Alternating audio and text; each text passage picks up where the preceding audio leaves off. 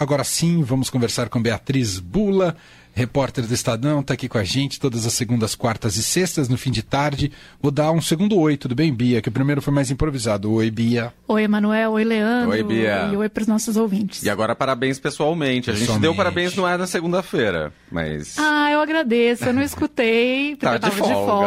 lógico. Merecidas folgas. mas agradeço muito. É isso. Ah, bom, a gente, eu estava aqui acompanhando a transmissão da TV Senado para ver se o plenário do Senado já iria votar na sequência a indicação de Cristiano Zanin para a vaga no Supremo Tribunal Federal. O que a gente tem até o momento ah, é que a CCJ, né, que foi onde ele foi sabatinado, já aprovou a indicação do seu nome por 21 votos a favor e 5 contrários. Antes de passar para você, Bia, para você fazer um resumo de como é que foi essa sabatina e provavelmente isso deve ser é, confirmado no próprio plenário do Senado, mas a gente separou um trecho aqui ah, entre tantos das declarações do Zanin nesta quarta-feira. Vamos ouvir. Alguns me rotulam como advogado pessoal, porque lutei pelos direitos individuais, mesmo contra a maré, sempre respeitando as leis brasileiras e a Constituição. Também há quem me classifique como advogado de luxo, porque defendi estritamente, com base nas leis brasileiras, causas empresariais de agentes institucionais importantes para a economia e que empregam milhares de pessoas. E ainda me chamam de advogado de ofício, como se fosse um demérito injustificável. De novo, respondo sempre que sempre procurei desempenhar minha função com maestria, acreditando no que é mais caro para qualquer profissional do direito: a justiça. Tá aí, uma das declarações do Cristiano Zanin durante a sabatina nesta quarta-feira na Comissão de Constituição e Justiça do Senado Federal. Conforme já disse, então foi aprovada a indicação dele na CCJ 21 a 5. Agora aguardamos a votação no plenário da Casa.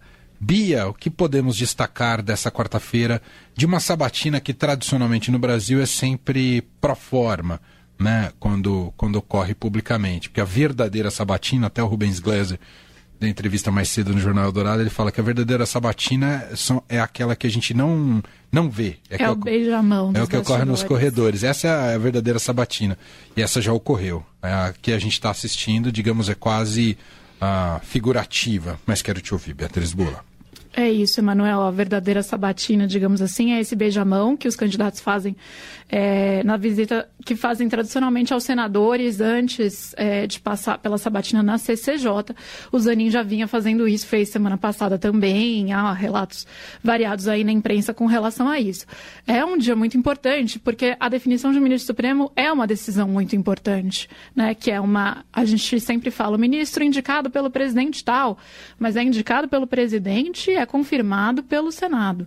Então é uma responsabilidade de certa maneira compartilhada sempre essa indicação ao Supremo é, e tem impacto em uma série de questões que são cruciais aí para a vida de todo mundo.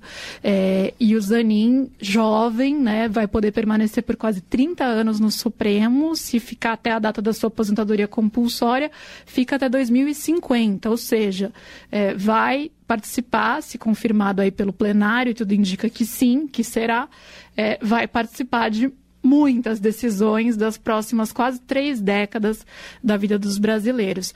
É, de fato, as sabatinas costumam ser proforme, como você falou, né, Emanuel? É, mas tem algumas que, que o sabatinado passa mais calor ali, digamos, do que o Zanin passou, né? Eu cheguei a acompanhar a sabatina lá do, é, do hoje ministro Edson Fachin, acompanhei também a sabatina de recondução do Rodrigo Janot, quando ele era procurador-geral da República e foi reconduzido ao cargo. Me lembro de se estender até altas horas da noite, né? Essa do Genome me recordo também. Então, é, aprovados no final, porém, é, so- com esse calor, digamos assim, dos senadores. Do Zanin foi bem tranquila, é, conforme se esperava. Por isso que também se espera a aprovação dele no plenário. Além de ter, é, de ser bem visto ali por boa parte dos ministros do Supremo, que já se manifestaram sobre o nome dele, também tem um amplo apoio entre os políticos. A verdade é, é essa, né? É, por uma série de fatores, é, mas também pelo aspecto é, garantista dele, que ele fala, né, defendeu é, direitos e por isso ele é acusado, digamos assim, de ser é, amigo do presidente Lula, justamente porque ele foi o advogado é, do Lula quando ele é, passou por todas as acusações aí em Curitiba, tendo o Sérgio Moro, hoje senador, do lado de lá, portanto, né? Eu vou até falar sobre isso, que acho que foi o momento mais esperado, esperado aí do dia. do dia, essa é, arguição do Zanin pelo Moro, mas é, tendo Sérgio Moro como condutor das acusações lá em Curitiba e o Zanin como defensor do Lula, portanto. Esse garantismo, ele interessa na prática a todos os políticos, esse viés garantista. É, justamente porque boa parte deles ali foi investigado em algum momento nos últimos anos, é, inclusive durante a Operação Lava Jato. É, hoje a gente já viu que muitos casos da Lava Jato não levaram a lugar algum, de fato, houve ou absolvição, ou não resultou numa acusação, é, mas enfim, sempre gerou muita dor de cabeça para quem estava envolvido. Então, é, é uma linha que é defendida pela maioria dos políticos, essa linha do garantismo. Que, na verdade, quando a gente fala em defesa de direitos, deveria interessar a todo mundo, mas é, nos últimos anos o garantismo ficou meio é, dividido, porque a gente está falando especificamente aí dos crimes de colarinho branco, envolvendo políticos, e, portanto, esse garantismo é, foi visto por uma boa parte da sociedade como mais uma, um mecanismo para proteger quem, de fato, é, costuma se manter impune aí por gozar de vários privilégios e mecanismos, Sim. entre eles o próprio foro privilegiado. Foi uma das perguntas do Moro para o Zanin. É, essa arguição do Zanin pelo Moro, acho que foi o momento mais esperado. Eu acompanhei, o Moro fez várias perguntas relacionadas à Lava Jato, basicamente boa parte delas para tentar entender até que ponto o Zanin se via como impedido de julgar causas, né? Então falou que no livro que ele escreveu, o Zanin chegou a, a a criticar é, o fato de ser uma operação política na visão do Zanin e ter a ver com interesses econômicos até internacionais e tal, ou seja, essa grande teoria aí é, conspiratória contra a investigação é, que levou muitas pessoas a serem de fato presas e condenadas por práticas de corrupção depois confessadas e comprovadas, inclusive, sim, né? Vale a sim. pena falar. Mas é, é, questionou se isso faria se declarar impedido por qualquer causa envolvendo a Lava Jato. Se ele se declararia impedido por qualquer causa, questionando a competência da é, 13ª Vara lá de Curitiba, justamente porque ele alegava que a 13ª não era competente para julgar é, o então ex-presidente, agora presidente Lula. E algumas questões nesse sentido. E o Zanin, mas foi uma arguição é, respeitosa.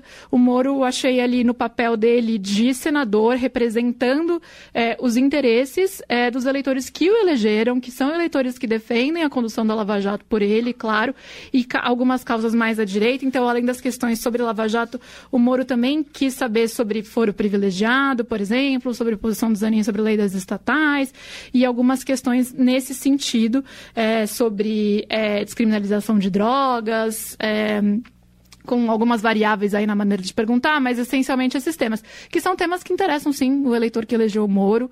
É, na verdade, acho que devem interessar a todos os brasileiros, né, com visões diferentes, mas especialmente os que colocaram o Moro lá.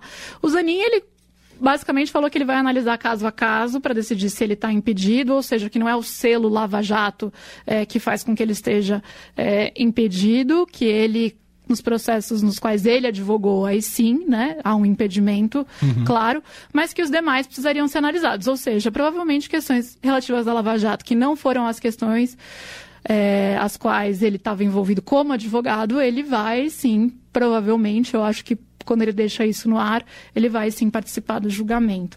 Enfim, também você colocou o trecho aí que acho que é o trecho mais forte da fala dele, dele se distanciando de certa maneira é, do presidente, presidente Lula. Lula. Ele uhum. foi muito questionado por isso, porque há uma crítica forte sobre essa indicação ferir o princípio da impessoalidade, né? É, em razão da proximidade do Zanin com o Lula, por ter sido advogado pessoal, etc. Enfim, ele disse que não se subordinará, né? Só se subordinará à Constituição Claro, esse é o papel dele ali na Sabatina, é falar esse mesmo. Esperamos. Mas também me chamou a atenção que ele fala que ele vai ser um agente pacificador, que ele não, não vai fazer interferências indevidas nos outros poderes. Isso também agrada muito claro. os ouvidos dos senadores, muitos dos quais vêm é, alguns ministros do Supremo com um perfil.